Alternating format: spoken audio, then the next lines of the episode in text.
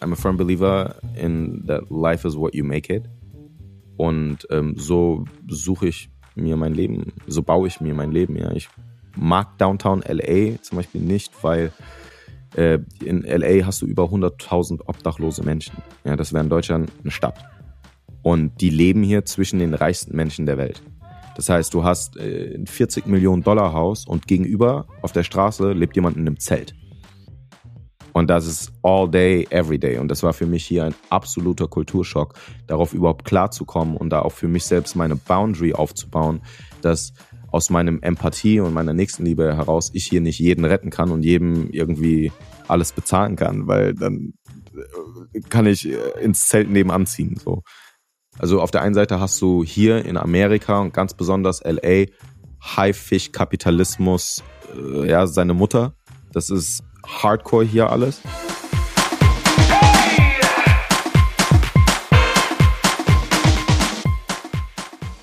Hallo Catalina. Hallo, hallo Olli. Neue Stimme heute. Die fleißigen und die passionierten Hörer, die kennen dich schon äh, von einem anderen Intro und viele haben dich auch schon in den, in den Texten auch bei, yes. bei uns wieder gelesen. Du bist heute am Start, weil auch der Felix noch in Dubai ist, beziehungsweise gerade schon im Oman. Ich glaube, der macht da noch ein paar Tage Urlaub. Der war auf so einer Konferenz. Auf jeden Fall unterwegs. Genau. Er war im Warmen, der Felix. Du bist in Berlin. Erzähl mal heute von deinem Tag. Ja, ich sitze auf jeden Fall nicht im Warmen. Hier ist es saukalt. Also eigentlich richtig schönes Winterwetter, aber man muss sich auf jeden Fall eine richtig, richtig, richtig dicke Jacke anziehen. Und eine Mütze. Sonst erfriert man draußen. Ja, das glaube ich. Du bist äh, so, so ein kleiner Wetternerd. Das hat man gerade schon, äh, oder beziehungsweise ich weiß das, weil ich dich gut kenne. Du hast auch das Wetter gecheckt aus dem Ort, aus dem unser Gast kommt. Sag doch mal ganz kurz ein bisschen. Ja, na klar, weil wir sind ja hier bei Wunderbar Together und stellen ähm, die coolsten Deutschen in den USA vor und ähm, unser heutiger Gast wohnt in Los Angeles und äh, deshalb dachte ich, hier ist es kalt gerade. Ich guck mal, wie das Wetter bei dem gerade ist und äh, da sind nächste Woche geschmeidige 24 Grad angesagt. Also da ist auf jeden Fall nichts mit Schneechaos und Schlittenfahren, sondern wahrscheinlich keine Ahnung Sonnenbrille raus und ab an den Strand oder so. Wobei unser unser nächster Gast ist äh, Calvin Colt, der Musiker, Rapper er bezeichnet sich selbst als Künstler, der verbringt gar nicht so viel Zeit äh, am Strand, sondern viel im, im Musikstudio, wie er uns gesagt hat. Ja, an dem Tag, an dem wir uns mit ihm getroffen haben, war er ähm, bis 4 Uhr morgens im Studio und hat Musik aufgenommen, hat für sein Album produziert und ich glaube, dann braucht er noch, weil das Studio ziemlich weit weg ist, für ihn äh, noch, noch mal eine Dreiviertelstunde nach Hause und kam dann irgendwann erst um 5 Uhr. Das ist Dedication. Ja. Stimmt. Ja, der kam von einer Recording-Session zurück, glaube ich. Ja. Genau.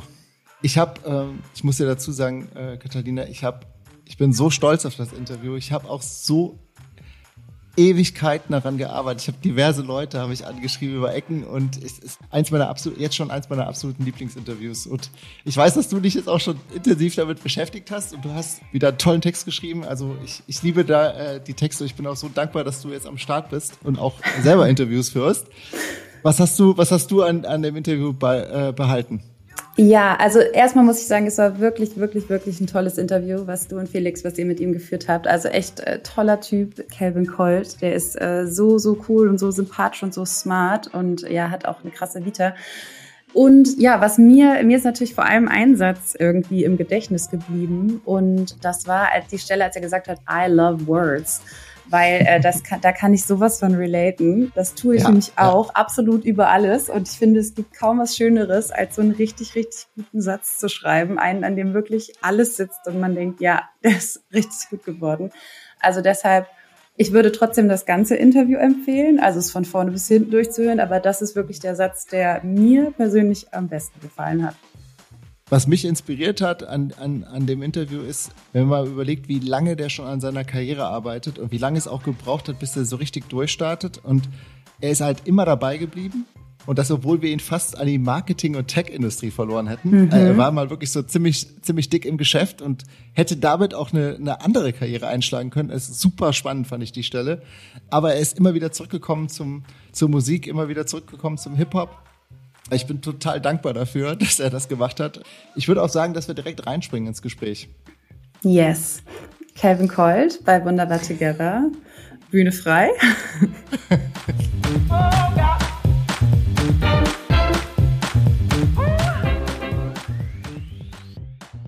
Herzlich willkommen bei Wunderbar Together, Kevin Colt. Hi Kevin, grüß dich.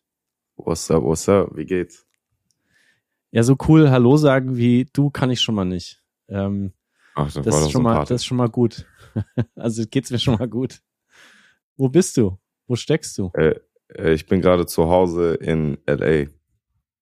Ein bisschen, äh, Stimme ist ein bisschen vercrackt, weil ich bis um 7 Uhr morgens Session hatte. Aber ähm, alles Wow. ist gut.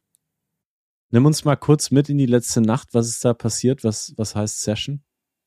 Ja, ich war im äh, Studio und habe an neuer Musik gearbeitet und äh, habe zwei Songs nicht fertig gemacht, aber ich sag mal, das Grundgerüst äh, gebaut und jetzt muss noch gemixt werden. Cool. Das heißt, du hast bis 7 Uhr morgens wirklich auch äh, performt im Studio, einge, Ja. eingesungen. Na, also bis um sechs, um sieben bin ich dann hier angekommen. Ähm, ich sag mal, eine, eine halbe Stunde irgendwie noch Sachen einsammeln, sicherstellen, dass man nichts vergessen hat und dann eine halbe Stunde hier rüberfahren. Äh, was für die Journey äh, von North Hollywood, wo das Studio ist, äh, nach West Hollywood eigentlich ganz gut ist, weil um diese Uhrzeit ist man noch so kurz vor dem Notorious Traffic. ähm, ich sag mal so, ab 8 Uhr wird das zum, zum großen, äh, wie nennt man das, äh, Parking Lot, ja, zum großen Parkplatz der Highway. Ihr, seid, ihr habt, glaube ich, gerade so eine ganz fiese auch Autobahn, die gesperrt ist in LA. Ich habe da was gesehen, Ja, dass nach irgendwie die Leute Downtown. total frustriert sind. Äh, irgendwie zwischen 4 und 8 Millionen Menschen benutzen diese Autobahn täglich. Also das ist, und die ist äh, irgendwie abgebrannt und äh, also irgendwie crucial parts durch irgendein Feuer, menschengemachtes Feuer. Ähm, nicht mit der Intention, die Autobahn zu zerstören, aber ist dann, ähm, ja, ist jetzt geschlossen. Zum Glück lebe ich nicht in Downtown. Olli hat dich, glaube ich, ein Jahr lang, weil Olli ist da wie so ein Terrier. Also das ist jetzt, äh, er wird Olli nicht gerecht, aber wenn es um Gäste geht, beißt sich Olli so in so die Wade von jemanden und der zieht ihn dann so hinter sich her, ohne es zu wissen. Und irgendwann merkt er, hey, da hängt was an meinem Bein. Und dann kommt's, Podcast, komm mal in den Podcast. Und so haben wir die unglaublichsten Menschen in diesem Podcast. Olli, wie, wie hast du denn Calvin äh, äh, überhaupt heute, wie hast du das geschafft, dass Calvin hier ist? Also erstmal hat Calvin äh, die Andrea an seiner Seite, die wahnsinnig guten Job gemacht hat, äh, die das Ganze mit organisiert hat. Also Shoutout an Andrea. Und ähm, ich, die Geschichte geht so, ich, ich durfte, ich glaube, das war 2019 oder 2020. Da musst du mir noch mal helfen, Kevin. Da hast du in Austin auf der South by hast du einen Auftritt gehabt. Hm. Ja, in Texas, ja, genau. Genau, es war mega. Ich äh, war da mit Pascal äh, Kerouche, einem gemeinsamen Freund, und äh, tatsächlich auch dem Bones MC. Ähm, und die haben sich, das Mhm. war eine total witzige Story, die haben sich, ähm, die haben dir nicht gesagt, dass sie da sind. Die haben sich dann in die Menge, Mhm. und du hast die, während, des, während du performst hast, hast du sie erst entdeckt äh, im Publikum und hast dann kurz innegehalten. Ja. Ich habe hab das Bild noch im Kopf und hast so, what the fuck, was macht ihr denn hier? Ähm, und, und dann du warst total verdutzt, ähm, dass sie überhaupt da waren und danach äh, durfte ich dir mal kurz die Hand schütteln. Äh, und dann, ich glaube, zu dem Zeitpunkt hast du aber in London gelebt und warst doch äh, noch nicht in LA. Und dann das habe ich vor einem halben Jahr erfahren oder dreiviertel Jahr, dass du nach LA gezogen bist. Und dachte, jetzt, jetzt ist Zeit, jetzt müssen wir ihn fragen. Und seitdem hänge ich irgendwie verschiedenen Leuten und habe versucht, äh, an dich ranzukommen. Ja, es hat geklappt. Ja. Mission accomplished. ja. Nice. Ich, ich, ich, wa- warum bist du denn im Podcast? Hast du Bock auf Podcasts? Hast du äh, gedacht, ich mach das jetzt, weil sonst lässt der Typ mich nicht in Ruhe? Wie, wie kommst du hier? nee, ähm, es kam, also es wurde über die richtigen Leute tatsächlich zu mir getragen. Äh, einmal Pascal, who's a good friend. Und äh, da, der genießt natürlich sehr, sehr viel Vertrauen. Und äh, Andrea sowieso. Und dann, ähm, ja, hat das äh, two, two cosigns is, is enough. Pascal, also Shoutout, Pascal Kerusch, ähm, Fotograf des Hip-Hops, äh, privat begleitende, auch Fotograf von Snoop Dogg lange gewesen, eine der tollsten Folgen bei Wunderbar Together. Ähm, lohnt sich immer wieder da reinzuhören. Hören auch immer noch immer wieder viele Leute und melden sich bei uns. Ein ganz besonderer Mensch, der uns da zusammengebracht hat. Also Shoutout an dich, Pascal. Und äh, Kevin, wir gehen am Anfang vom Podcast immer zurück in die, in die Anfangszeit von unserem Gast, wo er so als kleiner Mensch irgendwo im deutschsprachigen, in der deutschsprachigen Welt rumgehupft ist. Wie, wie kannst du uns dahin mal mitnehmen, so in so eine typische Szene bei dir zu Hause, als du klein warst? Ähm, wie sieht's da aus? Wer ist da da? Was geht da ab? Es kommt ein bisschen drauf an, weil mein Leben in so, ich sag mal, in, in ein bisschen so Chaptern, Abschnitten äh, verlaufen ist. Es gibt einmal den Abschnitt Fulda, da wurde ich nämlich geboren. Und ähm, da habe ich gelebt, bis ich sieben war. Das ist ja, ich meine, Fulda ist natürlich der Nabel der Welt, absolute Metropole. da war, da ging es heiß her. Ähm, Nee, da, ja, war, war cool. Ich war, habe hauptsächlich mit meiner Mom Zeit verbracht. Äh, mein Vater war immer viel unterwegs. Meine Mutter ist Deutsche, mein Vater ist Nigerianer. Zu dem Zeitpunkt hatte ich auch noch keine Geschwister. Das heißt, es war relativ ruhig, abgesehen von den vielen Besuchern, die wir hatten. Ja, es waren immer sehr viele Leute aus Nigeria, aus England, aus Amerika da. Ähm, der, wir hatten eigentlich immer Gäste und ich habe mir auch eigentlich immer mein Zimmer mit irgendjemandem geteilt. Das ging wow. dann auch so weiter, als ich in Wiesbaden gelebt habe. Eigentlich bis ich, ich glaube, 19 war oder so. Hatte ich nie ein eigenes Zimmer. Ähm, und äh, wer war da zum Beispiel? wer hat das Zimmer? Wen ja, hattest du so als Roommate? Ja, immer irgendwelche Cousins, Onkels, Tanten. Also die Sache ist, bei wenn du Nigerianer bist, jeder ist dein Onkel und jeder ist deine Tante. Ja, das heißt, ich weiß gar nicht, mit wem ich wirklich alles verwandt bin. Und ähm, ja, waren halt immer Besucher da. Dann hatte ich auch irgendwann einen Austauschschüler, der auch aus Nigeria kam. Und ich weiß noch, da hing so ein, so ein Ausschreiben bei uns in der Schule, ähm, Exchange Student from Nigeria looking for home. Und ich so, boah, mega, weil ich war bei mir in der Schule auch irgendwie das einzige schwarze Kind und so. Und dann habe ich gedacht, geil, jetzt habe ich, kann ich mir jemanden nach Hause so mitholen. Und dann war der einfach Thailänder. der in Nigeria gelebt hat. nee. Und ähm, das ist aber erstmal eine like, kleine, kleine Enttäuschung, oder wie hast du darauf reagiert, als er dir Nee, was heißt Enttäuschung? Also ich war ein bisschen verdutzt, aber ähm, es war ein super Typ. Ich meine, ist ja am Ende des Tages auch irgendwie egal. Ich hatte mich halt nur gefreut, wenn ich noch jemanden gehabt hätte, mit dem ich so, der in meinem Alter ist, der mich nochmal näher so an meine eigene Kultur auch mit ranbringt. Ähm, der war aber natürlich auch trotzdem, der ist in Nigeria groß geworden, ja, der war super Nigerian, even though he was half Thai, half Belgian. Und ähm, ja, war eine gute Zeit auf jeden Fall. äh, nimm uns mal kurz mit nach Nigeria, weil du jetzt gesagt hast, nigerianische Kultur, dein halb ähm, Thai, halb belgischer Mitbewohner war Nigerianer, aber was, was heißt das eigentlich für dich? Also aus welchen der nigerianischen Stämme und aus welcher nigerianischen Kultur ähm, kommt dein Dad und kommen die vielen Onkels, die du da hattest? Hm. Ähm, es ist der Südwesten Edo State. Also Edo ist die, ähm, also der Bundesstaat sozusagen. Ähm, und unser Tribe ist Ishan. Ja, Ishan heißt es. Die sind ähm, einige wenige tausend Leute, also es ist ein relativ kleiner Stamm, ähm, mhm. aber sehr einflussreich dort in der Area. Und ähm, die Stadt, also es ist so ein Dorf in der äh, Nähe von Benin City, ähm, Ikboma. Und genau, da, ja. da, da kommen wir her. und da war ich zum ersten Mal, als ich 14 war, habe mich mein Vater dann mitgenommen.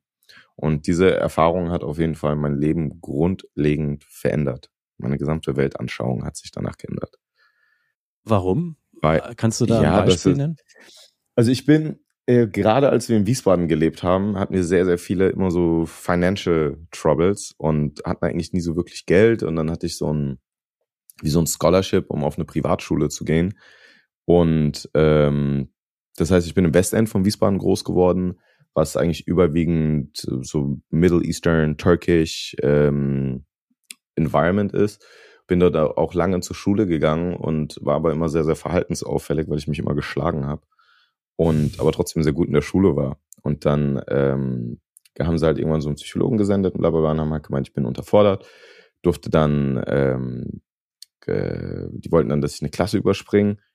Mhm. Und dann weiß ich noch, meine Lehrerin, die hat sich da voll dagegen gestellt. Die hat gesagt, nein, der Junge ist gestört, bla bla bla bla bla bla. Und meine Mutter, natürlich voll die Löwenmutter, hat gesagt, mein Kind ist nicht das Problem, Sie sind das Problem. Und dann hat die mit allen dort gekämpft und äh, hat, hat gemeint, ja, okay, dann schicke ich den auf eine andere Schule, auf eine bessere Schule, auf die beste Schule, die wir haben.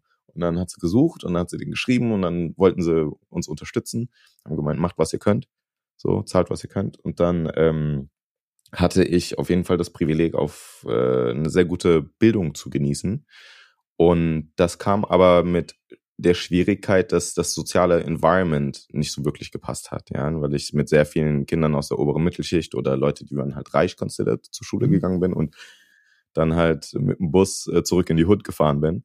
Und ähm, das war für mich immer ein sehr, sehr großes Thema, dass ich mich nicht so gefühlt habe, als ob ich reinpassen würde, als ob ich ankommen würde, als ob Leute mich verstehen würden, meine, meine Struggles, be, be it racially, kulturell, all diese Themen.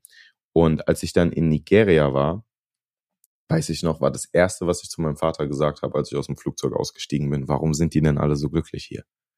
Mhm. Die haben also super viele Leute, die haben ja nichts, die leben hier auf der Straße, die leben im Dreck.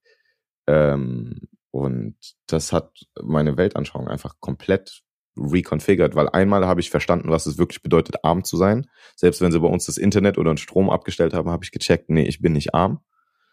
Und ähm, auf der anderen Seite natürlich, dass es einfach viel, viel mehr im Leben gibt. Und ähm, wir uns auch ganz oft unsere Probleme schaffen, dadurch, dass wir halt in diesem sozialen Konstrukt leben, wie, in dem wir einfach leben, ja. Und danach wollte ich Anwalt werden und in äh, sozusagen so ein bisschen die Politik, International Trade gehen. Hab dann deswegen auch nach dem Abitur wieder auch mit einem äh, Teilstipendium angefangen, Jura zu studieren an der EBS in Wiesbaden. Krass. Und das habe ich ungefähr drei, drei Wochen gemacht. und dann bin ich nach Hause gekommen und habe gesagt, ich will Rapper werden. Das ist mir zu anstrengend hier, das macht mir keinen Spaß. ja. Wow. Wie, was? Du warst Jurastudent und hast bist, war das wirklich so oder hast du das jetzt? Nein, nein. Nee, das war so. Also ich saß in der Vorlesung und dann hat der ähm, Dozent gefragt, äh, der ja, überall, wo ich da immer war, ich steche natürlich raus, auch wie ich mich kleide und so Sachen, hat dann, Herr Jala, das ist ja mein, mein Real Name, ja, äh, Adala. Ja, Herr Jala, können Sie wiederholen, was ich gerade gesagt habe? Ich so, nee. Und er so, ja, was machen Sie denn dann hier? Ich meine, ja, stimmt, was mache ich denn dann hier? Und dann bin ich gegangen. und dann kam ich nie wieder zurück. Geil. Applaus. Da gibt's von mir Applaus. Ja. Ich finde, genau so muss man auf diese Frage äh, reagieren. Olli, äh, du warst aber gerade, glaube ich, auf einem ganz anderen Weg. Ich habe mich einfach jetzt gerade gefreut, äh, Kevin, weil ich dich noch nicht so lange verfolge wie Olli, dass du uns mal mhm. mitgenommen hast in diese Kapitel deines, deines Aufwachsens. Aber jetzt hast du uns eigentlich schon das Geschenk gemacht, beim, beim Rappen zu landen, Olli. Und das ist ja, wie du Calvin kennengelernt hast, ne? Ja, ich, ähm, ich höre deine Musik tatsächlich schon länger. Ich habe mich aber dennoch gefragt, mit wie vielen Jahren hast du angefangen mit Rap? Mit elf Jahren oder mit 14 Jahren? Das ist so ein bisschen bei also Wikipedia. Also ich habe davor als ja, ja, es ist the, the information is all over. Ja, ähm, ja. Nee, ich habe als als Kind angefangen ähm, tatsächlich Gedichte zu schreiben. Ja, mhm. mein Vater hat mir immer so Haikus gegeben, wenn er dann da war und sich irgendwie mit mir so beschäftigt hat.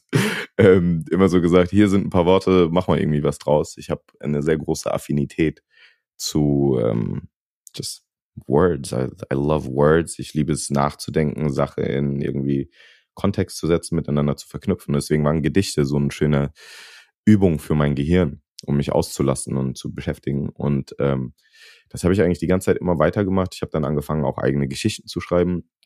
Und diese Gedichte wurden aber auch irgendwann immer länger. Und als ich dann Teenager war und dann so angefangen habe, äh, bewusst Musik zu hören, ja, also viel Tupac gehört habe, viel Nas gehört habe, das waren so diese ganzen CDs, die irgendwie mein Vater zu Hause liegen hatte oder auch äh, Familienfreunde, dann ähm, habe ich irgendwann gecheckt, ey, das ist ja eigentlich genau das, was ich hier mache ja gerade die Texte von Tupac, weil er einfach auch ein Poet war in erster mhm. Linie. Mhm. Und Rap bedeutet ja auch Rhythm and Poetry und deswegen war das für mich eine ganz natürliche Sache, ähm, anzufangen zu rappen. Da war ich so, ja, ungefähr 14, als ich so das erste Mal bewusst wirklich gerappt habe. Und die, ja, die, die, die Texte waren aber auch schon immer auf Englisch. Also auch die Gedichte, die ich geschrieben habe. Ich bin ja bilingual groß geworden. In Nigeria ist die Landessprache Englisch. Wir sprechen dort äh, Pidgin English, ja, Broken English. Das ist so ein bisschen wie Patois, mhm. ja, unsere Version Kann, davon. Wie hört sich das an? Also wie, wie sagt man zum Beispiel Hallo, wie geht's oder so? Mm, Hayede. How far? How far now? So, also es ist so, wenn du das Englisch fließend sprichst so cool oder an. halt sehr gut sprichst. ja, es ist, ähm, es halt, hat so einen eigenen Swag halt einfach, ne? Voll. Es ist, äh, gerade in Musik ist es natürlich cool, was ja auch einer der Gründe ist, warum Afrobeats jetzt feine Wollte ich gerade sagen, das ist doch die, das ist doch die musikalische Sprache der Afrobeats, oder? Ja, unter anderem, also natürlich hast du, du hast ja in Nigeria hunderte von Sprachen und gerade die, viele der großen Künstler kommen aus größeren Tribes, also die sind dann Hausa People oder äh, Yoruba ähm, und die bringen dann natürlich ihre eigene Sprache mit rein, aber Pidgin findest du immer drin. Das ist so das, was alle eigentlich sprechen. Mhm. Und das ist so ein Sprichst bisschen wie, guck mal, wenn du Deutsch und Englisch kannst, dann verstehst du eigentlich Holländisch. Mhm. Ja, das ist so, so ein bisschen. Also du checkst es und wenn du ein bisschen Zeit da verbringst, dann findest du sehr schnell rein. Sprichst du dann aber auch an noch andere Sprachen? Ähm, ja, also Deutsch äh, und Englisch sind beides meine Muttersprachen, beziehungsweise Mutter- und Vatersprache. Äh, dann ja, Pidgin Englisch, Französisch verstehe ich tatsächlich relativ gut. Wow. Sprechen tue ich es jetzt nicht so gut. Es liegt aber daran, dass ich es natürlich immer in der Schule hatte, viel Zeit in äh, Paris vor allem verbringe und eine Ex-Freundin von mir aus Belgien kam und die konnte gar nicht so gut Englisch. Und das Sehr hilfreich. musste ich aber du lernen. sprichst jetzt nicht die Sprache zum Beispiel von den äh, Ishan heißen sie, glaube ich, die, die du, ja. von denen du vorhin gesprochen hast, genau. die ja so ein kleiner. Nee, die habe ich, die habe ich, äh, hat mein Vater mir nicht beigebracht. Der spricht es mhm. tatsächlich auch nicht so gut. Ah, ja. Der ist äh, mit 19 nach Deutschland gekommen und ähm, hat es dann auch ganz lang eigentlich nicht mehr gesprochen. Wenn der jetzt wieder viel Zeit dort verbringt, äh, dann funktioniert das auch. Wir fliegen jetzt äh, Anfang Dezember zum ersten Mal beide seit einer sehr, sehr langen Zeit wieder rüber. Das wäre das, das ist das vierte Mal, oder? Wenn ich nicht alles ähm, Nee, äh, für mich das dritte Mal, tatsächlich. Das zweite Mal war ich da, als ich 16 war. Und das war, da haben wir so ein bisschen Finesse, da hätte ich ein Praktikum, so also ein Arbeitsschulpraktikum machen sollen. Mhm. Und ähm, all meine irgendwie Klassenkameraden sind in ihre Familienbetriebe gegangen oder irgendwie bei Freunden von Familienangehörigen. Und mein Onkel in Ibadan hat, äh, der auch mal in Deutschland gelebt hat, der hat dort einen Biergarten, einen deutschen Biergarten, aber es ist nicht geil ist das denn? Und äh, da ist auch ein Hotel mit drin und ein Musikstudio. Und dann habe ich gesagt, ja, da mache ich jetzt äh, in äh, Gastronomie, Hotellerie und Entertainment-Bereich mein Praktikum. Und was in Wirklichkeit passiert ist, sind äh, ist mein bester Freund und ich sind einen Monat nach Nigeria gegangen und haben Party gemacht. und du bist dann ja aber äh, mit dem mit dem Rappen losgelaufen, hast du, da waren wir jetzt gerade in deiner in deiner Jura-Vorlesung und du bist mhm. nach Hause gekommen und hast gesagt, jetzt jetzt geht's los. Jetzt reicht's. Äh, Olli, du hast das ja, du hast das ja, ja in Depth äh, recherchiert.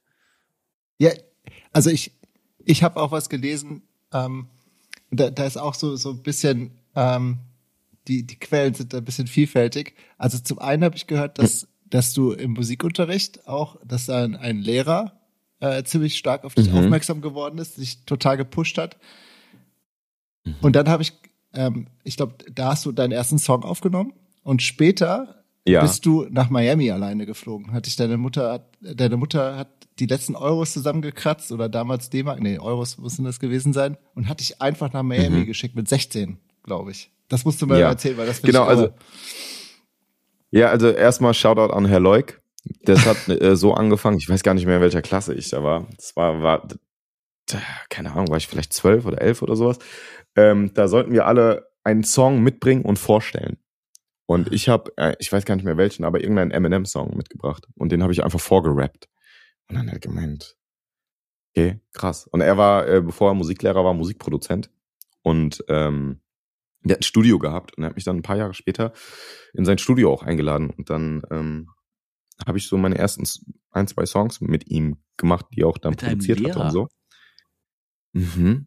Das ist ja krass. Das habe ich noch nie gehört. Ich meine, wie cool ist das denn, Ja. wenn man in der Schule auf jemanden trifft, der, der so eine andere Welt noch hat? Ähm, Ja, das ist ja ja. der Wahnsinn. Ja, es ist natürlich gut, weil das nicht so ein äh, Theoriespast war. Ja, der war halt jemand, der wirklich Musik gemacht hat und macht und nicht nur jetzt äh, irgendwie Geige oder Klavier spielt, also klassisch, sondern halt auch etwas, das so zum modernen Popkultur Relevanz hat. Und da findest du natürlich zu Kindern einen ganz anderen Zugang als Lehrer, beziehungsweise die Kinder zu dir als Lehrer. Und das war ähm, mega gut, dass ich diese, diese Förderung, diese Erfahrung, diese positive Erfahrung machen konnte, weil es natürlich auch viele Lehrer gab, die gesagt haben, oder auch Klassenkameraden, die gesagt haben, Alter, was machst du da? Du glaubst auch, du bist 50 Cent. So. Ja. Und dann, ähm, das war so ein Satz, der gefallen ist, als ich dann aus Miami zurückkam. Da war ich dann 16.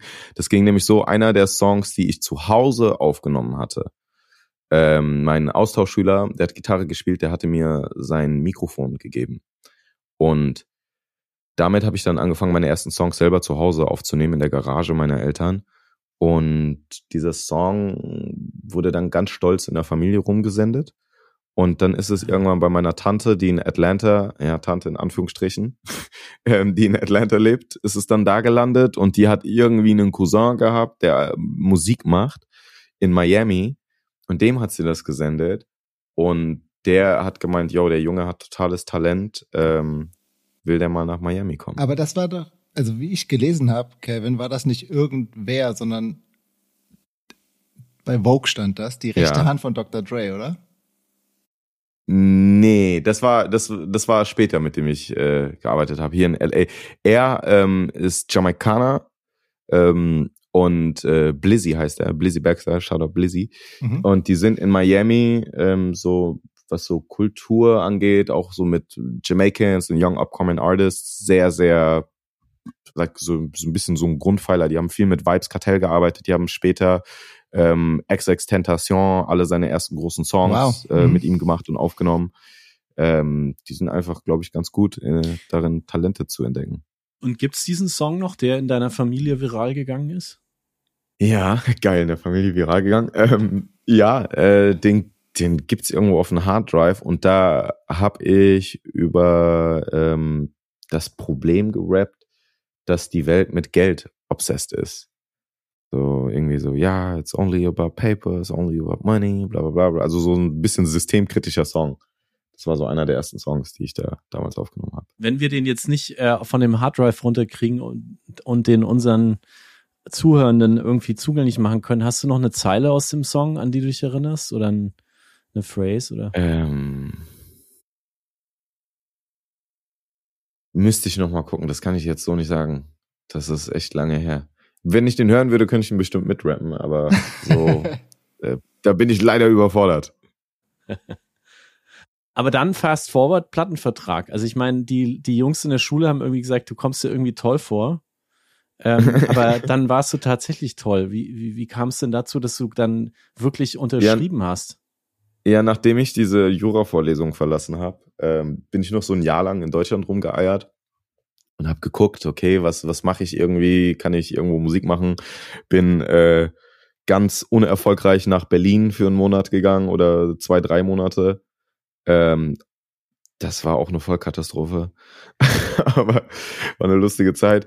Ähm, und dann, ja, nach so einem Jahr ungefähr äh, hieß es dann, jo, was willst du nun mal jetzt machen? Hier, du warst an einer sehr guten Uni, als erster in der Familie irgendwie Abi gemacht und so, hast das jetzt alles hingeworfen. Ähm, mein Vater natürlich komplett durchgedreht. Es war sein Traum, Jura zu studieren. So.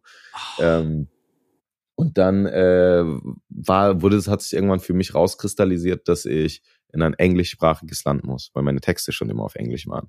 Mhm. Und ähm, wenn wir, also wir haben, daher, so wie das immer anfängt, ne, super räudige Shows überall gespielt und irgendwelchen Bars und Kneipen und eigene Events und keine Ahnung was.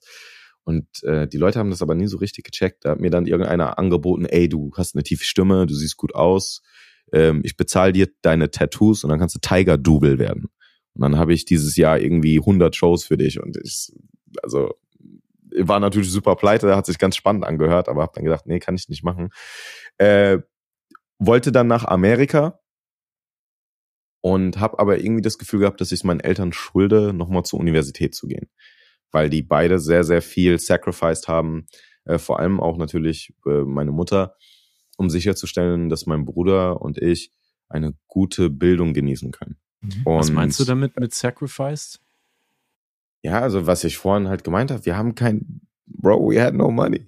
Und wir sind halt äh, trotzdem, die Privatschule war ja nicht ganz umsonst, es war ja eher so ein Pay what you can, aber es gab halt auch Monate, wo wir gar nichts payen, also gar nichts zahlen konnten. Und wie gesagt, zu Hause Sachen abge, also so, ich kann mich dran erinnern, ich habe Mathehausaufgaben bei Kerzenlicht gemacht und so Geschichten. Mhm. Und ähm, die hat halt alles dafür gegeben und immer gekämpft, dass wir machen können, also dass wir trotzdem irgendwie ein normales Leben haben können, ja. Und äh, auf Klassenfahrt mitgehen können oder auch wenn das halt, oder dann ja, diese, als ich diese Opportunity hatte, nach Miami zu gehen. So, das war, die hat alle Menschen, die wir kannten, angerufen und wenn es nur irgendwie 20 Euro waren, die sie da sammeln konnte. Und ich meine, das ist ja natürlich auch, den Stolz muss man erstmal überwinden auch, ja, um seinen Kindern solche Opportunities zu geben. Wie heißt deine und Mom? Daniela. Also mal Shoutout, ne? Äh, falls auch sie, bekannt als Superwoman. Ja, die wird das bestimmt cool. hören. Die, die checkt immer alles. Die hat, glaube ich, so Google Notifications, wenn mein Name irgendwo aufpoppt. Ich sage immer, hör auf, das zu lesen. ähm. Aber Social Media ist heute ja besser als alles andere. Ich meine, oder? Die weiß immer, wo du bist. Ähm, ja, ja, sowieso, sowieso. Wir telefonieren ja, auch ganz oft und so. Neue also Eltern-Alarmsystem äh, ja. ist, heißt Instagram. Ja, ja, genau. Ja. Für die Helikopter-Moms. Perfekt. aber, also, aber ähm, nochmal ernsthaft, das ist ja Wahnsinn. Also, äh, und hm. danke auch, dass du das erzählst, weil das macht ja, das setzt ja auch deine ganze Karriere in ein anderes Licht. Du hast, du hast gerade gesagt, du bist in die USA gekommen, aber du wusstest auch, ich habe hier Erwartungen zu erfüllen, die gehen über meine eigenen Erwartungen hinaus. Ich kann jetzt hier nicht einfach ja, also ich meine, ich, als ich da hoffen, dass was passiert. Als ich da damals war mit 16, ich war in Miami drei Wochen lang. Äh, meine Mutter hat mich dann in der Schule krank schreiben lassen für eine Woche oder so dass ich, ja, äh, weil das ferienmäßig dann nicht so ganz overlappt hat. Und ich habe dort nichts gesehen, außer das Haus, in dem ich gelebt habe und das Studio. Ich war nicht einmal am Strand, ich war also nirgendwo. Ich war, habe einfach nur gearbeitet. Ich bin mit einem Folder von Texten, ich glaube bestimmt 800 Songs oder so, die ich zu dem Zeitpunkt schon geschrieben hatte, ähm, da hingekommen. Also das war, I was like, and I still am obsessed with music and with writing. Und ähm, als ich dann ja da in Deutschland irgendwie nicht weitergekommen bin und eigentlich in die USA wollte, aber mir dann ein College nicht leisten konnte und dann nicht nochmal durch diesen ganzen Stipendiumprozess und sowas gehen wollte, ähm, habe ich gedacht, okay, England ist irgendwie das nächstliegendste Land. Mhm. Ähm, ich, man muss da, äh, dazu sagen, auch Olli Bagno, ja, ein, ein Deutsch-Rapper, Deutsch-Rap-Legende, der hat mir damals auch empfohlen, geh doch nach England. Und äh, den habe ich damals kennengelernt, weil ich mal, äh, oh ja, in Kika habe ich den Romeo gespielt bei Romeo und Julia. Und da haben wir, das war, äh, die haben uns dokumentarisch begleitet. Wir haben äh, ein äh, das Theaterstück aufgeführt und das war aber so eine modern Interpretation davon. Das war dann auch mit dem ähm, Stück vom Prokofjew, mit dem Baden-Badener Symphonieorchester und äh, Shakespeares Text war so reinterpreted äh, in Rap. Ähm, ganz wilde Zeit auf jeden Fall. Aber da habe ich dann damals Cool Savage und Oli Bagno kennengelernt. Und ja, der hat zu mir gesagt, geh doch nach England. Und zu dem Zeitpunkt war England noch Teil der EU. Äh, die haben dann die Studienkosten auch übernommen und bin dann nach England gezogen und äh, habe dann I ended up staying there for like four or five years und da hat meine Karriere eigentlich richtig angefangen. Und da hast du auch studiert am Ende. Da hast du Business. Genau. Ja, ja, genau. Da habe ich studiert. Ähm, da habe ich Business studiert und I graduated auch mit einem äh, Honors Degree, Bachelor of Science in Business Enterprise. Was mir äh, zu dem Zeitpunkt, als ich studiert habe, habe ich es gehasst. Aber im Nachhinein war es mega. Ich habe auch gelesen, dass du ein bisschen im Tech-Bereich gearbeitet hast sogar. Ja. Genau, also als Teil des Studiums mussten wir so ein, äh, mussten wir, also es war ja Entrepreneurship, Business Enterprise, äh, das wir da studiert haben. Das heißt, wir mussten Businessplan schreiben mussten ein, eine Company richtig auch gründen und anmelden und ähm, dann Business machen, ja, für Investment pitchen, Investment bekommen. Das war so alles Teil des Kurses.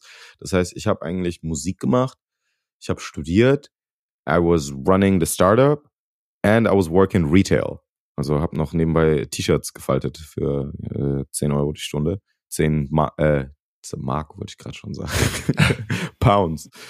Ähm, ja, das war auf jeden Fall eine taffe Zeit. Aber krass. Und noch nebenbei das Business, ich bin da erst nebenbei an deiner Rap-Karriere noch gearbeitet. Also das. Ja, ja, genau. Und ich suche jetzt nach dem Moment, wo du dann, wo es bei dir klar war, das ist jetzt mein neuer Beruf. Ich bin jetzt ja gesigned. Ja, also nach dem nach dem Studium habe ich ähm, bin ich in London sehr sehr viel unterwegs gewesen. Das war eine sehr sehr challenging Zeit. Da habe ich sehr sehr viel prägendes und äh, ja einfach sehr viele einschneidende Momente in meinem Leben erlebt gehabt. Äh, ich habe dort alleine gelebt. Ich habe ne, London schweineteuer, nicht wirklich Geld gehabt habe halt alles, was ich irgendwie verdient habe durch den Retail-Job in meine Musik wieder gesteckt und so Geschichten. Und dann habe ich mich irgendwann hingesetzt und habe gesagt, das macht hier alles keinen Sinn, weil um Geld zu verdienen, muss ich irgendwie meine Zeit aufopfern. Ich brauche eigentlich meine Zeit für Musik. Also war es für mich klar, dass ich meine Zeit von meinem Geldverdienen trennen muss. Und deswegen habe ich dann das Business, das ich äh, gestartet hatte, nochmal umstrukturiert und das eigentlich so eine Internet zu einer Internet Company gemacht, wo ich einen Service provided habe, weil ich wusste irgendwie, I have to remove myself from the money making, so it needs to be passive.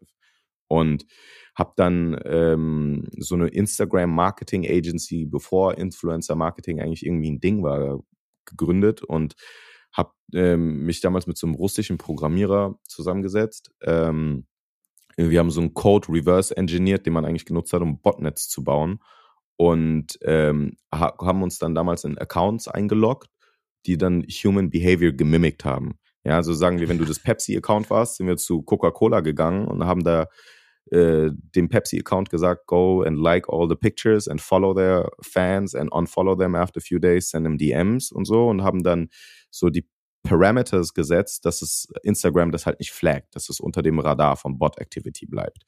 Und äh, ich hatte als Kunden äh, the, uh, the Australian Tennis Open, ähm, The City of Berlin was one of my. Like, ich habe ganz viele krasse Wie geil Kunden ist gehabt das denn? Hab, hab die Software einfach ge, ge labeled.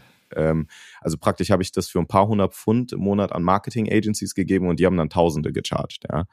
Ähm, und dann bin ich irgendwann, ah ja, das war, und das ist gekommen, weil ich weiß noch, als ich, als ich bei Michael Kors habe ich gearbeitet. Ähm, und äh, was ganz lustig war, because there was a lot of very beautiful women working there. And me as a young rapper in the building. Exactly. Ja, war natürlich. 10 Pfund die Stunde muss ja auch Vorteile haben. So. Ja, ganz genau.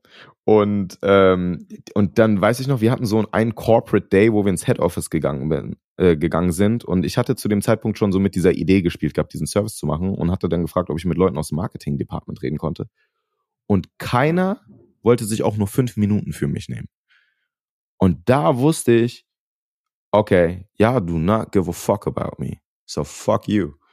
Und ähm, dann habe ich da dieses, dieses Business mich darauf fokussiert. Und dann ging das los, dass halt äh, ne, irgendwie Companies and people started reaching out. Ich habe an der International Tech Conference äh, von Microsoft in Thames Valley eine Rede gehalten und ich habe angefangen, äh, Digital Marketing äh, zu, Part-Time so zu unterrichten an der University of Westminster, wo ich gerade erst selber aus der Uni kam und so Geschichten. Ähm, und dann habe ich auch relativ schnell Job-Offers auch bekommen, so von Facebook. Uh, I was talking with McKinsey and so on. Und dann war ich so ein bisschen auch von einem ja, Wendepunkt, so, okay, mache ich das jetzt und irgendwie I start earning stupid money, weil zu dem Zeitpunkt, ich glaube, ich war 22 und hatte halt voll die krassen Job-Offers. Oder fokussiere ich mich halt auf meine Musik? Und dann habe ich zu den ganzen Job-Offers Nein gesagt und mich auf die Musik konzentriert. Und es war Glück. crazy, weil es gab Momente in London, da war ich, ja, auf jeden Fall. Aber es war, zu dem Zeitpunkt war es tough, weil das war, bro, there were days I was like, dead ass, I was homeless. So, und we was like moving from house to house. Das waren zwei Freunde von mir und ich. Wir waren dann in London eigentlich immer gemeinsam unterwegs. Wir haben mehrmals auch so alles verloren und ey, es war heftig.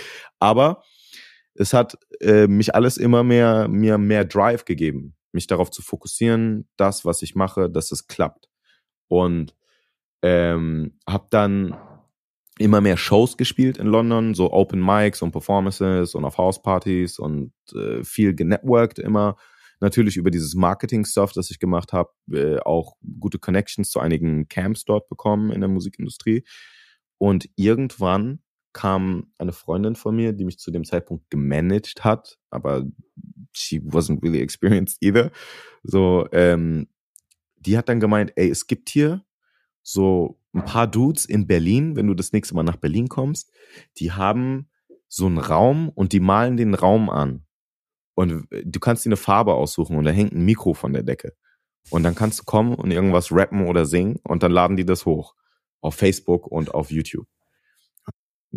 Äh, ich glaube, das heißt Colors. Und ich so, ja, okay, kann ich machen. Und äh, zu dem Zeitpunkt hatte ich mit 1000 Fans auf Facebook noch mehr äh, Following als Colors und äh, habe das dann gemacht. Eigentlich habe ich einen Song, einen Singing-Song gemacht und dann hatten wir noch Zeit und dann habe ich noch einen Song gerappt. Und ich weiß noch, die Farbe, die war noch ganz nass. Das heißt, meine Schuhe haben total geklebt und so. Und dann haben sie das hochgeladen und dann ist das komplett viral gegangen. Und auf einmal war Colors a platform and I was an artist. Wow, also so in the eyes of the public. Und ähm, because I mean, I've always been an artist, but now the numbers back that shit up. Und ähm, das war natürlich auch für ganz viele Leute super spannend. Ein Deutscher, der in London lebt und auf Englisch rappt, der Song war ähm, gemischt, also Huchi hieß der, das heißt gemischt, Englisch und Deutsch. Mhm. Und ähm, das war crazy. Also selbst der Blog von 50 Cent hat damals darüber berichtet. Was crazy ist, weil ich vor zwei Wochen 50 Cent kennengelernt habe und er, hey, I know you, bro. Das, also What? kann ich Mhm. später erzählen. Crazy Story. Aber ähm, ja, das äh, it put me on the map, it put colors on the map. Und dann ging es auch auf einmal los, dass ich dann so Meetings hatte mit Labels und äh, halt immer mehr irgendwie so ein, ja, so, ein- so ein bisschen so ein Hype generiert habe. Ich, ich glaube, den, den, den großen Plattenvertrag, den hast du dann bekommen mit Sony, oder? Also den, oder Genau, das war dann, ähm, es gab mehrere Labels, die interessiert waren und 4Music äh, unter Sony damals, bei denen habe ich dann damals den Deal unterschrieben. Da habe ich bei meinem Kumpel auf der Couch gelebt in London. Ähm, und zu dem Zeitpunkt war das, glaube ich, das meiste Geld, das jem überhaupt irgendjemand in meiner Familie jemals gesehen hat. Ähm, jetzt im Nachhinein war es nicht viel Geld, aber zu dem Zeitpunkt war es life-changing. Ähm, da war es dann auch egal, dass ich eigentlich Business und äh, Jura Verständnis hatte und wusste, dass ich da nicht so einen tollen Vertrag gerade unterschreibe, aber das halt Industry Standard ist. Mhm. Und ähm, so, but I'm not, you know, I'm not regretting it. I'm grateful for the opportunity und das hat auf jeden Fall mir auch viel geholfen, ja. Aber kannst du dich noch erinnern, dann als du deinen Kontoauszug das erste Mal äh, angeschaut hast und plötzlich Ja. Ja, und äh, auf einmal war es nicht im Minus, das war krass. Das erste, was ich gemacht habe, war, ich habe mir so ein äh, Babe Bathing Ape Hoodie gekauft bei Selfridges für irgendwie 350 Pfund und ein Louis Vuitton Duffelbag für, was, ich glaube, 1000 Pfund oder so. ich hätte es auch Das waren so die ersten beiden Purchases, weil ich halt immer äh, Kid Cudi im Babe Hoodie gesehen habe und Kanye mit, der, mit dem Louis Duffel. Und zu dem Zeitpunkt wusste ich auch gar nicht, wie groß Luxury Clothing ist und Louis Vuitton, weil so wie ich aufgewachsen bin, da hast du ein paar irgendwie schickimicki Mamas gehabt, die die Kinder in der Schule abgeholt haben Mhm. und die hatten Louis Vuitton Handtaschen und ich dachte, es gibt so drei Louis Vuitton Stores auf der Welt oder sowas, ja. Ähm, das war, ich, in London an sich war ein krasser Mindset-Change, weil da, ich, da habe ich auch zum ersten Mal junge, schwarze, erfolgreiche Menschen gesehen. Das habe ich in Deutschland so gar nicht gesehen gehabt. Ja, auf einmal siehst du jemanden, der Anfang 20 ist, ähm, he's black and he's driving a Porsche or a good Mercedes oder er ist Banker oder er ist irgendwie Arzt. Natürlich gibt es das alles in Deutschland, aber zum, als ich ein Kind war in Deutschland und in meinem Environment war das nicht visible. Das hat, also, ne, diese ganzen, dieser ganze Struggle, aber auch diese, dieser Clash von Armut und Reichtum, den es in London auf sehr engen Raum stattfindet, das war alles super inspirierend und motivierend, ja. Hast du deiner Ähm, Mom auch was genau. gekauft von dem ersten Geld? Ja, oder? natürlich. Ich jedes Mal, wenn ich irgendwo hingereist bin, habe ich allen Menschen in meiner Familie Sachen gekauft. Also es war so, ähm, bei jeder Show, bei jedem Land, in dem ich war, ähm, immer wenn mir Brands was gegiftet haben, ging das direkt auch weiter an die Familie und natürlich äh, auch finanziell dann natürlich auch immer unterstützt, weil that's what she's been doing my whole life. Mhm. Äh, man muss auch dazu gerade sagen, fällt mir gerade ein, auch Shoutout an meinen Stepdad, Shoutout an Raphael, der hat ähm, auch viel äh, mich unterstützt gehabt und daran irgendwie geglaubt. Man muss aber sagen, dass meine Mutter mit meinem Vater und meinem Stepdad jahrelang gekämpft hat, dass die mich nicht zwingen, nach Deutschland zurückzukommen. Weil so diese Years of Struggle in London, die haben das natürlich mitbekommen als Männer. Äh, diese, die, ne, eine, eine, ja, mein, mein Vater oder eine väterliche Beziehung irgendwie zu mir haben und äh, die haben gesagt, Alter, was machst du? du? Du wirfst dein Leben hier weg, ja. Hör mal auf mit deinem Rap-Träumen bekommen. Du kannst ja der rappende Anwalt sein, so, so mäßig, ja. You can become the rapping lawyer. ähm, und meine die Mutter, rapping liar. Nee, wie spricht man das auf Pidgin korrekt aus? Rapping Lawyer. Die Rapping Lawyer. Ähm, und äh, meine Mom hat natürlich dann gemeint, so, ey, der Junge muss glücklich sein mit dem, was er tut. Ja, es geht um ihn, nicht um euch. Und die hat das da immer ganz gut verteidigt gehabt. Aber ja, dann äh, das Studium, äh, ich meine den Plattenvertrag und dann hat Deutschland wo sich niemand für mich jahrelang interessiert hat, auf einmal super stark nachgezogen und dann eigentlich alle anderen Territories in terms of numbers äh, überholt gehabt. Ja, weil auf einmal war ich irgendwie der Deutsche, der im Ausland ist. Und ich fand das eine super interessante Erfahrung, weil I said, I've always been here. Es sind genau dieselben Songs, die ich euch gezeigt habe, die ich auch bei Colors gemacht habe und bla bla bla bla bla. Aber es musste erst ein nicht deutsches Land, das als cool angesehen wird, sagen, dass das cool ist, bevor die Deutschen es auch als cool akzeptiert haben. Das sagt viel über das Selbstverständnis oder die Unsicherheit aus, ja, die da sitzt. It's German Angst. It's German Angst.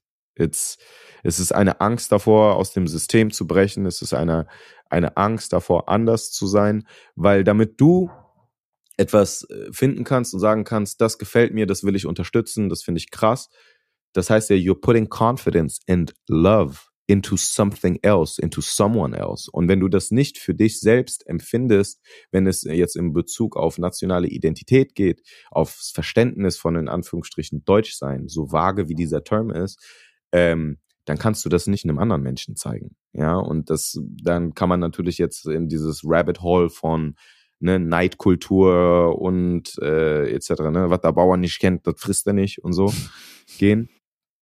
Ähm, das, äh, glaube ich, hält uns aber als, äh, als Kultur sehr, sehr stark zurück davor, unsere eigenen Champions zu kreieren und zu unterstützen. Und deswegen, glaube ich, haben wir sehr, sehr wenig, was äh, das ja, Popkultur angeht, ähm, Musik, Mode und auch Startup-Szene, das im Ausland relevant ist, weil wir verstehen als System und als Gesellschaft nicht, die Ausnahmetalente zu fördern sondern es geht um Sicherheit, es geht um Absicherung. Was gut ist, deswegen haben wir ein gutes Sozialsystem, aber you don't create unicorns and champions like that. Ja, es ist auch was, was mir in New York die ganze Zeit begegnet, ist dieses hat es Punkt, Punkt, Punkt geschafft. Hat es in die New York Times geschafft. Hat es in Silicon Valley geschafft. Wir fallen auch immer wieder in diese Falle hier selber im Podcast, ne? Wie hast du es dann da und dahin geschafft? Weil das dann dieser Stempel ist, von dem du gerade gesprochen hast. Ja. Gibt's dann den Stempel und dann sagt man, der hat es jetzt da geschafft, dann müssen wir den in Deutschland aber auch feiern. Unterstützen. Du, wenn ich das richtig verstehe, sagst du eigentlich hinter diesem ganzen Denken, hinter diesem Neid, der oft beklagt wird, steckt eigentlich Unsicherheit. Ja, auf jeden Fall. Auf jeden Fall. Also wenn ich, und äh, ich meine, ich leide, wir at the end of the day, so wir sind alle Menschen, natürlich ticken wir anders, aber ich sag mal, unsere psychologischen Driver sind sehr, sehr ähnlich. Und wenn ich in mir selber merke, dass ich irgendwie jetzt Neid, ja, Jealousy irgendwie empfinde, dann bin ich nicht sauer auf die andere Person oder gönne dem anderen Menschen das nicht, sondern das ist für mich ein Mirror, das, der mir aufzeigt, okay, ich muss hier an der Stelle irgendwie entweder härter arbeiten oder irgendwas adjustieren, weil irgendwas triggert mich hier. Und ich mhm. merke, wenn ich mhm. getriggert bin, wenn mir etwas nicht gefällt, wenn mich etwas aufregt, dann sagt das immer viel mehr über mich aus als über den anderen Menschen. Aber ich glaube, dieses Level auf, von, von reflektiert sein, das hat nicht jeder Mensch. Und das kommt auch viel durchs Reisen und viel durch eine eigene innere Sicherheit haben und äh, viel Nächstenliebe und sowas. Nicht, dass wir als Deutsche keine Nächstenliebe besitzen, aber dieses so bisschen, ne, es gibt einen Grund dafür, warum German Angst ein, ein Begriff ist, der die deutsche Kultur und das deutsche Mindset seit, ich glaube, über 150 Jahren beschreibt. Ja, in Literatur und Kunstkreisen. Das ist ja nichts, das ich erfunden habe. Du hast aber eine Platte danach benannt, oder? Ganz genau. Um das Thema zu, ja, zu debattieren, um das zu highlighten, um people aware zu machen, yo, this is a thing. And we should look at it as a society and ask ourselves why this is. Ga und gab's, dieses Projekt, ja. Es hört sich für mich so an, dass du lange Zeit auch in London nicht, also nicht immer wusstest, dass du das jetzt. Es gibt ja Leute, die sagen von Kindesbeinen auf, ich werde Rapper irgendwann und bleiben die ganze Zeit da dran. Mhm. Aber jetzt hast du ja fünf Jahre in London gelebt und hast gesagt, du warst broke. Zum Teil. ja. Und hast da gar nicht, hast vielleicht gar nicht mehr selber dran gedacht, oder? Also hast nicht also, geglaubt. Ich muss sagen, ich muss sagen, zu der Zeit, als ich nichts hatte, habe ich nie dran gezweifelt. Mhm. Zweifel kamen zum ersten Mal auf, after, also nachdem ich in, es in Anführungsstrichen geschafft habe. Da kam dann zum ersten Mal Zweifel. Weil wenn du nichts hast, ist es einfach, die ganze Zeit nach oben zu gehen. Wenn du mhm. unten am Boden bist, kannst du eigentlich nur hochgehen. Du kannst ja nicht durch den Boden durchfallen. Noch tiefer geht's nicht. So. und das heißt, du gehst die ganze Zeit hoch, du gehst die ganze Zeit hoch und irgendwann erreichst du aber so ein, so ein Glass Ceiling und den musst du durchbrechen. Mhm. Und wenn du das nicht durchbrichst und dann in der, in der horizontalen weiterreist, oder es, äh, ne, das Leben ist immer up and down, es geht nicht nur steil nach oben, oder dann auch deine ersten Downs hast, auf einmal fängst du an mit Existenzängsten zu kämpfen. Mhm. Wenn du nichts hast, kannst du nichts verlieren. Auf einmal hast du was, auf einmal fängst du drüber an nachzudenken, oh, das ist, I'm making less money now, I'm getting less bookings, I'm, äh, the song, der Song wurde nicht so viel gestreamt wie der andere Song. Und dann fängst du auf einmal an, mit ganz anderen Themen zu kämpfen, auf die dich niemand vorbereitet hat. Auf einmal fängst du an, mit dem Finanzamt zu kämpfen. auf einmal kommt dies, auf einmal kommt das, du hast Stress mit anderen Rappern. Also, ja, das ist dieses berühmte More Money, More Problems. Ähm, Total krass. Hast, das ist crazy, ja. Kannst du dich, bist du jetzt an einem Punkt angelangt, inzwischen, würde mich mal interessieren, wo du denkst, hm. so, jetzt kann ich mich zurücklehnen? Nein. I'm never complacent. I'm never complacent. Ich liebe es zu, zu, das, was ich tue. Wenn ich damit kein Geld verdiene, dann würde ich Geld dafür bezahlen, um es zu tun. Und selbst wenn ich nur eine Stunde die Woche machen könnte, weil ich irgendwie einen anderen Job hätte, so. Ähm, Deswegen wird es das bei mir nie geben. Es gibt äh, Punkte, es gab Punkte, wo ich natürlich schon gedacht habe, so, ey, okay, vielleicht, keine Ahnung, mache ich jetzt irgendwie was anderes. Und dann gehst du aber auf Tour oder du, keine Ahnung, öffnest deine DMs oder irgendwie Fanmail und dann sind die Leute, die dir sagen, ey, du hast mein Leben gerettet, du hast mein Leben geändert mhm. mit deiner Musik. Meine Schwester ist zum besseren Menschen geworden. Ich, du hilfst mir mit meiner Drug Addiction zu dealen. Ich habe mich deswegen nicht umgebracht, ja. Das sind so, das ist natürlich sehr viel Responsibility, die man dann auf einmal bekommt, aber auf der anderen Seite, das ist, warum ich Musik gemacht habe. Ja, oder angefangen habe, Musik zu machen und es auch immer noch tue. Als ich ein Teenager war und depressiv war und wir finanziell, ja, also beide meine Eltern ähm, Insolvenz angemeldet haben und eine Scheidung durchlaufen haben und diese ganzen äh, Themen mit der Schule und sowas waren. And I was highly depressive as a teenager in certain years. Und es war Musik, es war die Musik von Kid Cudi, von Tupac, von Kanye, von Eminem, die mich wirklich gerettet hat. Ja, das war, weil ich mich verstanden gefühlt habe. Ich habe mich gesehen, gehört gefühlt. Ich hatte das Gefühl, diese Menschen kommunizieren direkt mit mir und haben das so erlebt, wie ich das gerade erlebe. Und wenn die es schaffen und geschafft haben, dann kann ich das auch.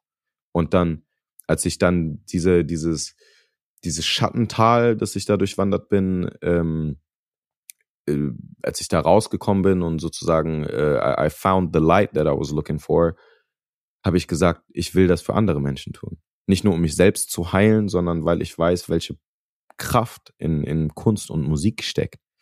Und das ist für mich mein Motivational Driver. Deswegen ist es, solange ich irgendwie überleben kann und leben kann, mache ich das. Und ich investiere das ganze Geld, das ich mal, ich habe letztes Jahr Kurzfilm gedreht für 150.000 Euro. Ich bin ein Independent Artist. Das ist mein eigenes Geld. Mhm. Das werden diese Musikvideos nicht einspielen. Diese Songs, das sind unglaubliche Songs, aber diese, die folgen jetzt nicht dem Hit-Formular. Ja, genauso auch wie meine letzte EP, die ich im März rausgebracht habe, German Angst. Das sind Songs, die funktionieren kommerziell nicht gut. Die passen in keine Playlists rein. Die sind systemkritisch. Die sind super experimentell, aber äh, das Universum, Gott hat mir diese, diese Gabe gegeben und ich muss das ausschöpfen und ich muss das weitergeben und kreieren, weil there's a reason for me being here and for the talent that I have and dass, dass mein Leben so verlaufen ist, wie es verläuft und auch gerade verläuft. Und da geht's, ich meine, wir könnten jetzt noch mal eine andere Stunde über Spiritualität reden, weil das ist eigentlich das, was mich als Künstler am meisten ausmacht. Und was ist deine Spiritualität? Wie lebst du die? Also, das ist, es ist ein Bewusstsein in meinem, in meinem Tun und Schaffen und dass wir am Ende des Tages, das klingt jetzt alles immer so sehr esoterisch, aber ich kann da, wenn man mehr Zeit hat, auf jeden Fall auch mehr ins Detail gehen, ähm, dass wir alle we all come from the same source, we all stem from the same source. Ob du das jetzt Yahweh, Gott, äh, Allah ähm, oder dann irgendwie mit dem buddhistischen Glauben verlinkt, äh, verlinkst, ist relativ egal. Aber es geht darum, dass wir, dass es gibt eine Energie, eine Lebensenergie, fast schon wie diese Force in Star Wars, ja, die alles durchdringt, die alles connected. Man kann dann natürlich auch in jetzt ne Quantum Physics, ne String Theory, Double Split Experiment, uh, the Consciousness of Particles. Ich, I'm a nerd. Like wenn ich keine Musik und sowas, I'm a real fucking nerd. And, um, Aber betest du? Da, ja, I, I bless my food before I eat it. I, I thank, I'm grateful, wenn ich aufwache, äh, wenn ich nicht vergesse, auch bevor ich schlafe. I'm, ich bin sehr, sehr conscious.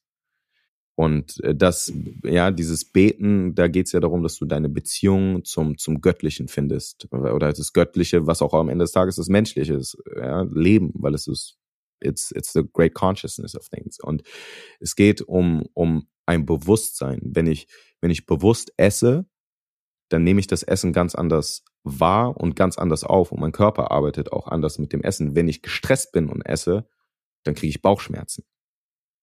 Wenn ich mir, mir Zeit nehme passiert. and I appreciate, the food, so dann verarbeitet das mein Körper anders. Ja, diese ganzen psychosomatischen Symptome, da geht's ja viel um Bewusstsein. Jetzt lebst du aber in einer der krassesten Städte der Welt, was so den Tagesstress angeht. Da ist immer Stau.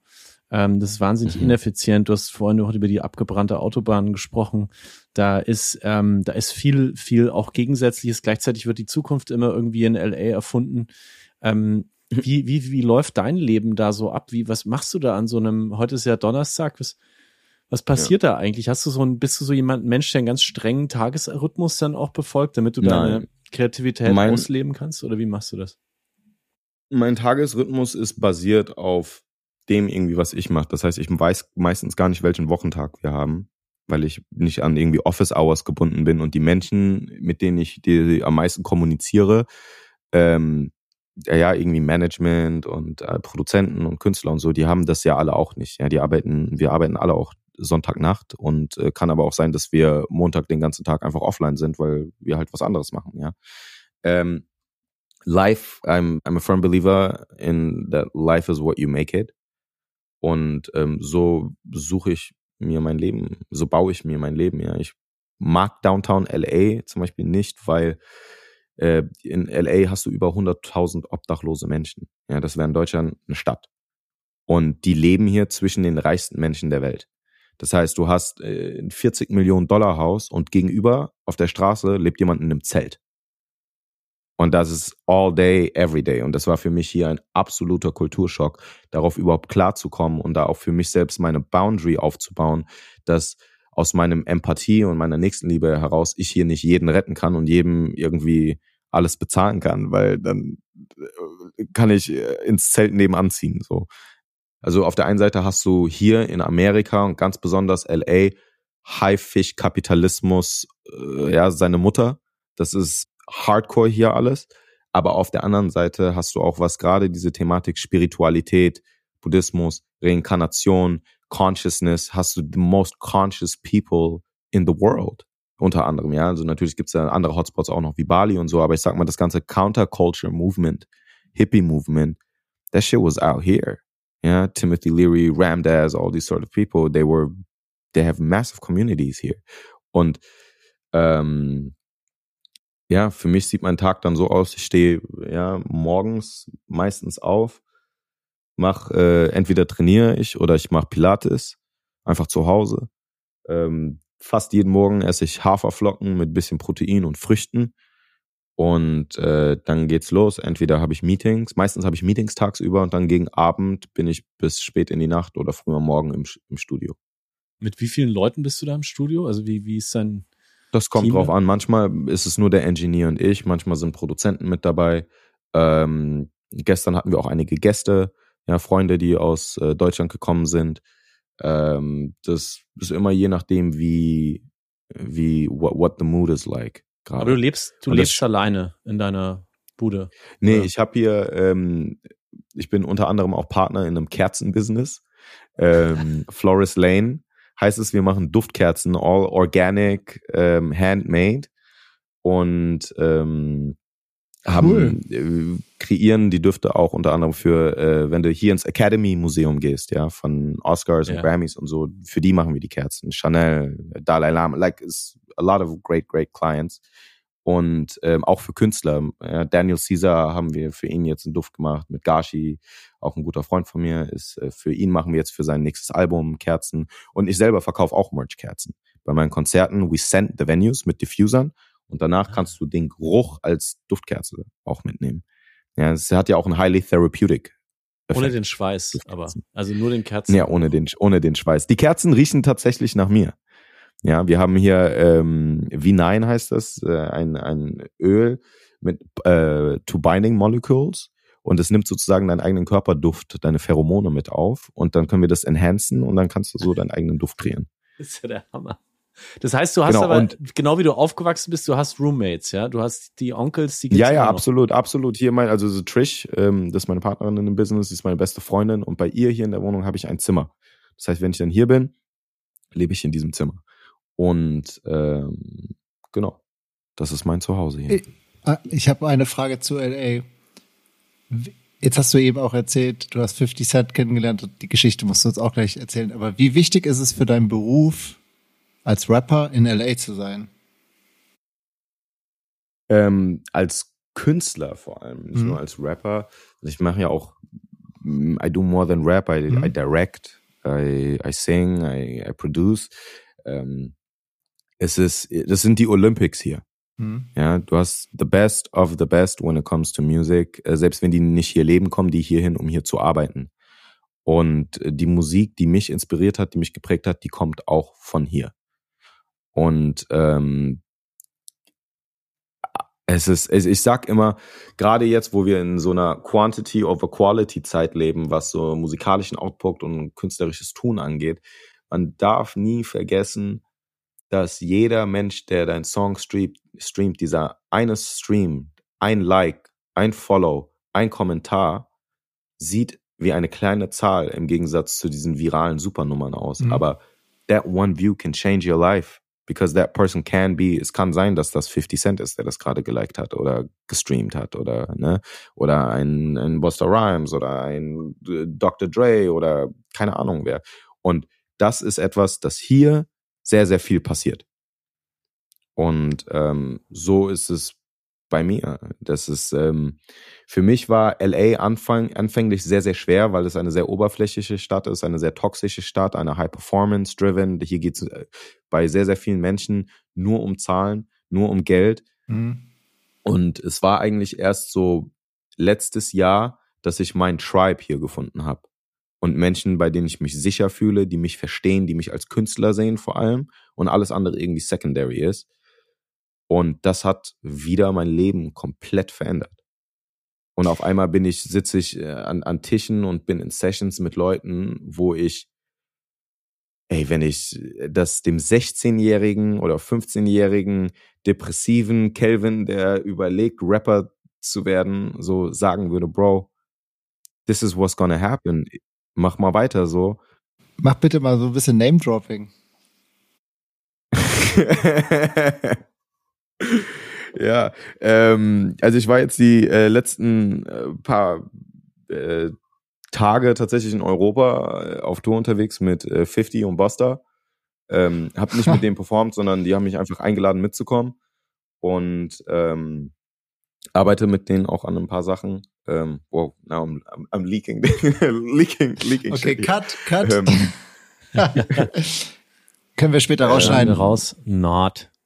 Ja, Ja, sehr spannend. und, das heißt äh, aber, du hast jetzt gerade ja. erst Europa hinter dir und die, das, ähm, das Name-Dropping mit 50 Cent, äh, das, das war der eine Like. Du hast es ja gerade beschrieben. Du weißt nie, wer es ist. Der hat sich Ja, einfach bei dir also- gemeldet.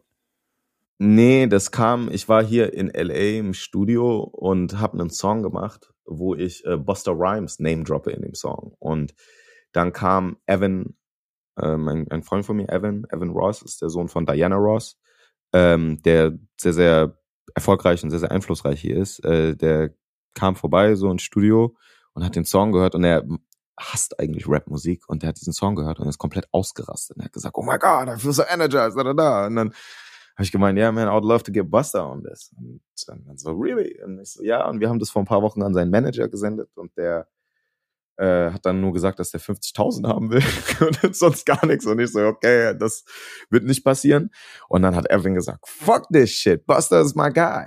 Und er hat ihm den Song gesendet und dann drei Minuten später klingelt sein Telefon und er sagt, yo, Buster is calling me. Und auf einmal ist Ruhe im Studio und alle gucken das Handy an und er geht dran und Buster rastet aus und sagt, wer ist das? Wer ist das? Send mir seinen Details, bla bla bla bla bla. Und äh, ja, Wie the geil. rest is history. Guck, und wenn ich jetzt diesen normalen konventionellen Industrieweg von, ja, ich kenne den Manager von, mit dem haben wir mal vor drei Jahren irgendwas gemacht, so gegangen wäre, dann hätte ich jetzt 50.000 gezahlt und sonst gar nichts. Und so, auf einmal bin ich mit äh, Buster und er stellt mir 50 Cent vor und, weißt du, das sind so, das ist eine ganz andere Dynamik, wenn es über, ja, ich habe auch auf jeden Fall hier gelernt, es geht nicht nur um die Message, die Message muss auf jeden Fall stimmen, das heißt, die Musik muss gut sein und etc., aber es geht auch um den Messenger. Es geht auch darum, wer es dahin trägt, ja. Womit verdienst du denn eigentlich gerade deinen deinen Lebensunterhalt? Also wie funktioniert das jetzt bei dir eigentlich? Du hast ein Business offensichtlich, Retail-Business. Du hast deine ähm, Musik, du hast aber gerade gesagt, Streaming, that's not the way. Also wie ist es, ist es äh, die Bühne? Also sind es die Live-Performances? Doch, also ja, klar, doch, auf jeden Fall Streaming. Ich, ich besitze ja meinen Katalog. Ich habe damals, als ich von mich bei 4Music rausgekauft habe, meine Katalogrechte zurückgekauft. Katalogrechte, für die, die nicht wissen, was das ist. Musik äh, hat zwei Pieces of Copyright, ja, äh, also Intellectual Property Rights. Einmal für das Schreiben der Musik und einmal die tatsächliche Aufnahme der Musik. Das heißt, wenn ein Song irgendwo gestreamt wird, dann gibt es einmal Geld für die Menschen, die die Musik geschrieben haben, sprich den Produzenten und Songwriter, was in beiden Fällen äh, ich nicht alleine bin, aber unter anderem auch ich bin. Das heißt, ich verdiene da. Das nennt sich Publishing. Und dann gibt's die Masterseite, das ist die Aufnahme dieser Sachen. Und ähm, meist in der Vergangenheit, heute bei manchen Labels immer noch so, wenn du bei einem Label unterschreibst, dann geben die dir Geld dafür, dass du deine Rechte abtrittst für einen gewissen Zeitraum oder für eine gewisse Anzahl an musikalischen Stücken, praktisch ein Album oder Singles. Und äh, die zahlen dir dann Summe X dafür und dann verdienst du aber nichts mehr daran, bis du das Geld, das sie dir gegeben haben, wieder eingespielt hast, plus Zinsen. Diese Zinsen, die dürftest du, glaube ich, im Finanzwesen gar nicht durchbringen, weil das ein Wucherzins ist. Ja, wir reden dann hier von 80 Prozent Zinsen.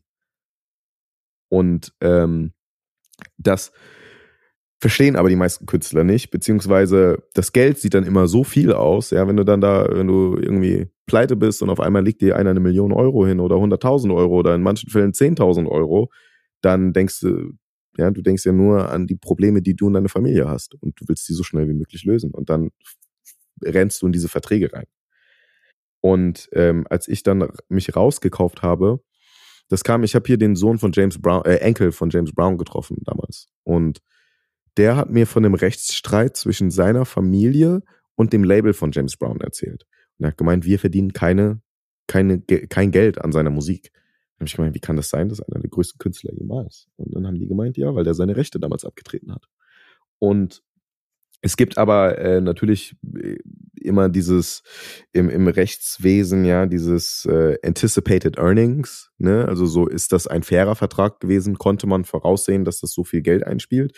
Und wenn sich das dann unverhältnismäßig äh, Ja, wenn das dann irgendwie so ein, so ein Knebelvertrag ist, dann hast du immer natürlich die Chance, wenn du genug Geld für einen guten Anwalt hast, ähm, dass man den praktisch annullieren kann oder nochmal neu aufteilen kann. Und das war bei ihm der Fall. Und dann habe ich mich zum ersten Mal mit, mit Intellectual Property so richtig auseinandergesetzt und drüber nachgedacht, wie wird das denn sein, wenn ich mal Kinder habe? Und dann wollte ich, dass die die Rechte an meiner Musik besitzen, dass ich das vererben kann. Und deswegen, als ich dann bei Sony rausgegangen bin, habe ich mir die Rechte zurückgekauft, was mir meinen Arsch gerettet hat, als wir auf einmal Pandemie und Lockdown hatten, weil es keine Shows mehr gab, kein Touring, keine kaum noch so Brand Activities und ich habe einfach jeden Monat mir selber praktisch ein Gehalt ausgezahlt, dadurch, dass meine Fans meine Musik gestreamt haben, bei Spotify und Apple und den ganzen anderen Plattformen. Wow. Und mit diesem, mit diesem Katalog habe ich dann jetzt vor ein paar Monaten einen, einen Lizenzdeal gemacht mit einer Firma, die sich darauf spezialisiert, das zu verwerten. Und äh, mir gehört dann natürlich. Und also der Katalog. Und die kriegen ein Prozentteil meiner Einnahmen und dafür haben die mir praktisch einen Vorschuss gegeben. Ja, das ist wie wenn du zum eine Hypothek aufnimmst. Ja, du sagst, das ist mein Haus, das vermiete, so und so viele ne, Wohnungen sind hier vermietet und jetzt gib mir mal Summe X, dass ich expandieren kann und das Haus renovieren kann oder mir noch eins kaufen kann. Das heißt, du könntest jetzt auch in, in Retirement gehen, theoretisch. Passive Income ist, ist da. Hm, also Passive Income ist da, ja, aber äh, nicht, dass ich so retiren könnte, wie ich retiren wollte. Ich habe auch das Gefühl, dass du, dass du noch lange nicht deine, deine Sachen zu Ende erzählt hast. Also wer bis morgens um 6 Uhr im Studio ist, ähm, der hat noch viel zu erzählen, oder? Ja, ey, das ist, Leute, ich mache Musik, seitdem ich 14 bin, ja. Ich bin jetzt 29 und ich sag dir ganz ehrlich, alles, was ich davor gemacht habe, vor diesem Jahr vor allem, war Tutorial. Das war Preparation for what's about to happen. Because this shit is about to go crazy. Was wird denn passieren? Ich habe alles, was ich davor gemacht habe, war Entwicklung, das war Training für einfach die ganzen Dinge, die jetzt gerade passieren, für die Konversationen, die ich jetzt habe, für die Räume, in denen ich bin, für die Sessions, in denen ich bin. Ich bin, weil ich geerdet bin, ich bin in meiner Mitte, ich bin bei mir selbst, ich bin nicht insecure, I'm not jealous, I'm not scared, I'm not doubting myself, and I deliver every fucking time because I love what I do and I love myself and I love where I am. And das wird man spüren, wenn diese Musik rauskommt, wenn diese, diese Dinge, die jetzt passieren werden, passieren. Und alles, was ich bis jetzt gemacht habe als Künstler oder fast alles war ein First. Ich kenne, ich weiß nicht von einem anderen englischsprachigen Künstler, der die Dinge aus Deutschland heraus und in Deutschland getan hat. Also Rapper vor allem, die ich getan habe. Und das, was ich hier jetzt auch gerade mache und machen werde in den kommenden Jahren, it's never been done before. And I do this so I can open the doors for others so they can do the same thing. Ich, will, ich sehe mich selbst so ein bisschen als Blueprint. Fühlst du dich manchmal eigentlich noch als, als Deutsche dabei? Also merkst du, dass du irgendwas Deutsches an dir hast, was du in deinem Business auch vielleicht brauchen kannst? Ja, also dieses, ne, no bullshit. If I say I come, I come. Wenn ich sage um diese Uhrzeit, dann komme ich auch um diese Uhrzeit. Und Amerikaner sind halt so, also gerade hier Kalifornien, LA, ne, Sonne, Weed, Women, die sind alle, ach ja, komme ich heute nicht, komme ich morgen. Und äh, hat erstmal gedauert, bis ich gecheckt habe, dass es nicht an mir liegt, sondern dass es einfach the code of conduct hier, ja, laissez-faire, die sind ein bisschen alle gechillter. Also das ist auf jeden Fall meine deutsche Seite, die da, die da rauskommt. Du hast gerade so ein bisschen erzählt, ähm, das ist alles nur ein Tutorial, was du, was du gemacht hast und der, der kommt jetzt, da kommt jetzt richtig was. Nimm uns doch mal mit, so, so einen kleinen Glimpse in die Zukunft. Was, was erwartet uns? Ähm, es erwartet euch, äh, es war, erwarten euch zwei neue Projekte. Ähm, einige sehr aufregende Kollaborationen äh, mit Künstlern, aber auch äh, brandseitig ähm, Touren in den USA, aber auch in Europa und in Asien auch wieder. Wow. Und ähm, ganz viele tolle Dinge, die hoffentlich äh, mehr Love, more Unity und die allgemeine Frequenz, die wir als Menschen haben, liften werden, weil ich glaube, das brauchen wir gerade. Mehr als jemals zuvor. Du hast ja in vielen Texten oder auch in dem German Angst, äh, in der Platte, dieses Thema Angst auch ausgedrückt. Hast du aktuell Angst vor was? No. I'm filled with love. Und äh, die Welt ist ein, ein sehr bedrohlicher Ort, gerade, gerade wenn du nicht in der westlichen Hemisphäre lebst, sondern im Nahen Osten und Afrika und certain parts of Asia und Latin America. Ähm, aber genau deswegen muss ich das Privileg, das ich habe, dadurch, dass ich hier in einem sicheren Teil, der auch dafür verantwortlich ist, warum der Rest der Welt unsicher ist. Ja, wir haben ja viele von diesen Monstern kreiert, die äh, gerade sehr viel Leid bringen. Ähm, gerade deswegen muss ich das nutzen, um, um positiven Einfluss zu haben und Value zu providen. Und nicht nur zu extracten und zu sehen, was ich nehmen kann, sondern in erster Linie geben. Du wirst ja immer wieder jetzt als Zukunft des Hip-Hop bezeichnet. Das ist ja so ein Label irgendwie. Die Vogue hat dir das schon gegeben in Deutschland und so. Das ist natürlich Wahnsinn, wenn man plötzlich so als Zukunft bezeichnet wird, weil du bist ja da. Du machst das ja. Du hast gesagt, ich mache das, seit ich 14 bin. Ähm, Gibt es denn für dich eine Zukunft des Hip-Hop, die du gerade hörst, äh, äh, wo du sagst, äh, ich bin, ich mache das schon lange, aber guckt euch mal, hört mal da rein. Das ist für mich eigentlich die Musik, die mich gerade inspiriert, die mich total pusht, die mich weiterbringt ähm, eine Künstlerin oder ein Künstler? Also ich höre tatsächlich sehr, sehr viel ältere Musik. Ja, also ich höre so viel, viel Fleetwood Mac und Led Zeppelin und Bob Marley und Tracy Chapman und Sade. Also das ist eigentlich eher, wo ich meine Inspiration herhole. Aber ich bin natürlich auch immer im, Unter im Internet unterwegs und finde viele neue spannende Leute. Aber ich muss sagen, dass es so ein bisschen eine Reizüberflutung ist, weil du einfach jeden Tag irgendwie was Neues hast, das viral geht. Und ähm, ich natürlich auch selber merke, dass ich nicht mehr 15 auf dem Schulhof bin und mich manchmal fragt bei der Musik, die rauskommt, so, ich bin auch experimentell, aber das verstehe ich jetzt nicht. Ähm, das ist, da, da merkt man auf jeden Fall, dass man älter wird, ja. Ähm, nee, gibt's aber einige coole Künstler auf jeden Fall. Ich kann euch da gerne was rübersenden. I don't know it from the top of my mhm. head. Und wo siehst du denn deine Zukunft? Du hast vorhin so ein bisschen gesagt, ja, Retirement mache ich jetzt nicht, aber ich beschäftige mich schon so ein bisschen mit damit, was übermorgen für mich auch ist. Wo siehst du dich in Lagos, in London, in Fulda, in LA? Wo, wo ist deine eigene Zukunft? Also 3. Dezember fliege ich auf jeden Fall wieder nach Lagos, aber ähm, Finde ich auch nice, dass du Lagos ausgesprochen hast nicht Lagos. You, you, you got some Nigerian friends, huh? ähm. Ich war auf eine Hochzeit eingeladen. Tief in ähm, Ibo Country im Niger-Delta. und ähm, das war eine meiner, eine der okay, auch lebensveränderndsten Reisen meines Lebens, weil ich auch zum ersten Mal dieses Land betreten habe und ich lebe in New York und dann in Lagos anzukommen und zu verstehen, wie ähnlich eigentlich die Menschen sich sind ähm, in ihrem Hustle, in ihrer Ambition.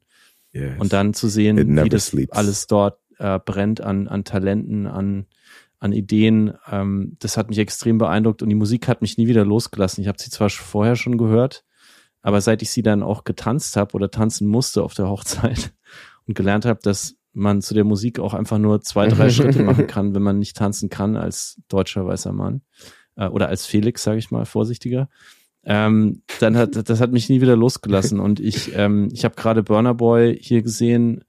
Ähm, und ich habe so einige Menschen aus dem Land, die deren Musik mich nicht mehr loslässt, obwohl ich mit dem Land wirklich vorher keine keine Verbindung hatte. Und ich bin einfach ein großer Bewunderer ähm, von der positiven Energie, die da rauskommt aus der aus dem Land, was ja glaube ich mhm. eins der größten und eines der jüngsten Länder der Welt wird oder ist auf dem Weg dorthin. Also eines der bestimmendsten Länder auf, ja. dem, auf dem Planeten. Ja. Ähm, und deswegen sage ich Lagos. It's the America of Africa. Was, was sagst du, der America of Africa? Ja, nee, absolut. Also freut oder geht mir gerade das Herz auf, das zu hören. Wie meinst du das? Nigeria gibt den Ton an, was, was, was Popkultur angeht, äh, viele Dinge in Wirtschaft, ähm, du hast natürlich damals Südafrika gehabt, dann hattest du auch Libyen war ja sehr, äh, auch eine sehr große treibende Kraft und Ägypten und so, aber the power of Nigeria when it comes to resources, economics, military und vor allem Pop Culture ist crazy. Ich meine, Land, ja, über 200 Millionen Einwohner und du weißt, dass die Hälfte der Menschen, die da leben, sind nicht registriert irgendwo. Ja, Lagos hat ja was, Megacity, ja, over 20 Million. Also, das ist, there's a lot going on there. There's a lot going on there. Wäre das dann dein Traum, dass du eigentlich durch Afrika ähm, tourst ähm, aber wo und ich nicht durch äh, Freudenstadt und ja, ähm, die Brooklyn Bowl? Na, I'm, I'm, I'm, I'm, ich bin happy, egal wo ich touren kann. Hauptsache, I can perform for people. Ob das ein Raum mit fünf Leuten ist oder 5000 oder 50.000, ist mir egal.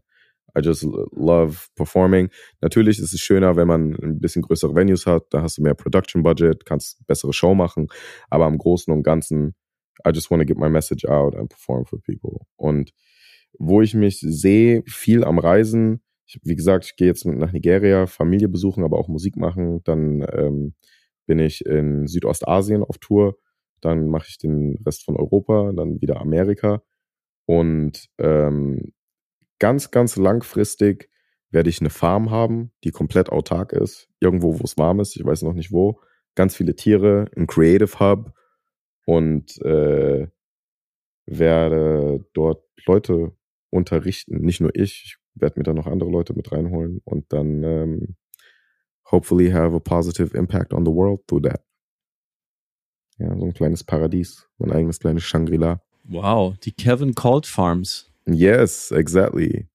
Wir freuen uns riesig, dass du da warst, Kevin. Und äh, wir haben eigentlich nur eine Frage zum Schluss. Des, ähm, wir fragen immer, wir geben immer das einmal das Mikro noch ab an unseren Gast und sagen, was gibt's noch, was du loswerden möchtest? Wir haben über vieles gesprochen, aber längst nicht alles. Wir würden gerne noch 28 oder 29 Folgen mit dir aufnehmen, weil es so viel Spaß macht und so lehrreich ist und so tief geht, mit dir zu sprechen. Ähm, und was, was ist noch eine Sache, die du loswerden möchtest, über die wir vielleicht noch gar nicht gesprochen haben? Vielleicht dein Lebensmotto, vielleicht ein Gruß an Daniela, vielleicht ein Announcement. Ähm, was möchtest du uns noch sagen und allen, die zuhören? Listen to my music and buy my merch. no, I'm, I'm kidding.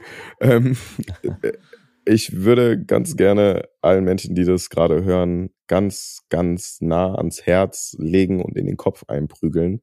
Ähm, fokussiert euch darauf, das zu tun, was ihr in diesem Leben machen wollt, was euch glücklich macht. Menschen, die euch Advice geben, die können euch nur Advice geben auf den Straßen und den Kreuzungen, die die schon selber gelaufen sind. Wenn ihr was machen wollt, das noch keiner gemacht hat, oder die Person, mit der ihr euch unterhaltet, dann kann man sich das anhören, was sie sagen, aber man muss es nicht äh, unbedingt befolgen. Menschen sind sehr oft von Angst getrieben, öfter von Angst getrieben als von Liebe, gerade in Deutschland, weil das bei uns die Kultur ist alles, was existiert, alles, mit dem wir interagieren, hat mit einer Idee angefangen. Und diesen Menschen hat man auch am Anfang gesagt, du bist wahnsinnig. Ja, jede Firma, jede Brand, jeder Künstler. Und du, wenn du das jetzt gerade hörst, kannst genau dasselbe machen. Deine, und deine eigene Philosophie mit einbringen. Nichts ist, steht, also das, ja, dein Leben, dein Weg ist geschrieben, aber der ist geschrieben von dir. Und das ist das, woran du dich immer erinnern musst. Und ich glaube, dann liegt dir die Welt offen und äh, das Universum zu Füßen. Aber bevor jemand anders zu dir Ja sagst, musst du zu dir selber Ja sagen. Sagt Kevin Kolb bei Wunderbar Together. Kevin, große Ehre, dich im Podcast zu haben und hoffentlich nicht das letzte Mal. Ähm, viel Glück mit deinem neuen, deiner neuen Single, mit deiner neuen Tour, mit deinem Business. Ähm, schick uns mal ein paar Candles und vor allem mit deinem Leben äh, an der Westküste. Hm, sehr und gerne. wir freuen uns riesig auf alles, was von dir kommt und werden in den Show Notes noch auf einiges verlinken, äh, auf Musiktipps von dir, auf deine neue Single, ähm, auf deine Tour. Oh, und, oh mein ja. Gott. Ja, ja, ja, ja da äh, kommt was, ne? morgen, so, I'm so sorry for interrupting you. Ja, genau, am 17. Äh, ähm, kommt meine neue EP Rebirth raus und ähm, auch ein Kurzfilm. Und das ist unglaublich gut, das müsst ihr euch unbedingt anhören und angucken. Und äh, ich hoffe, ihr habt sehr, sehr viel Spaß damit und dann hoffentlich seht, sehen wir uns alle auf Tour nächstes Jahr.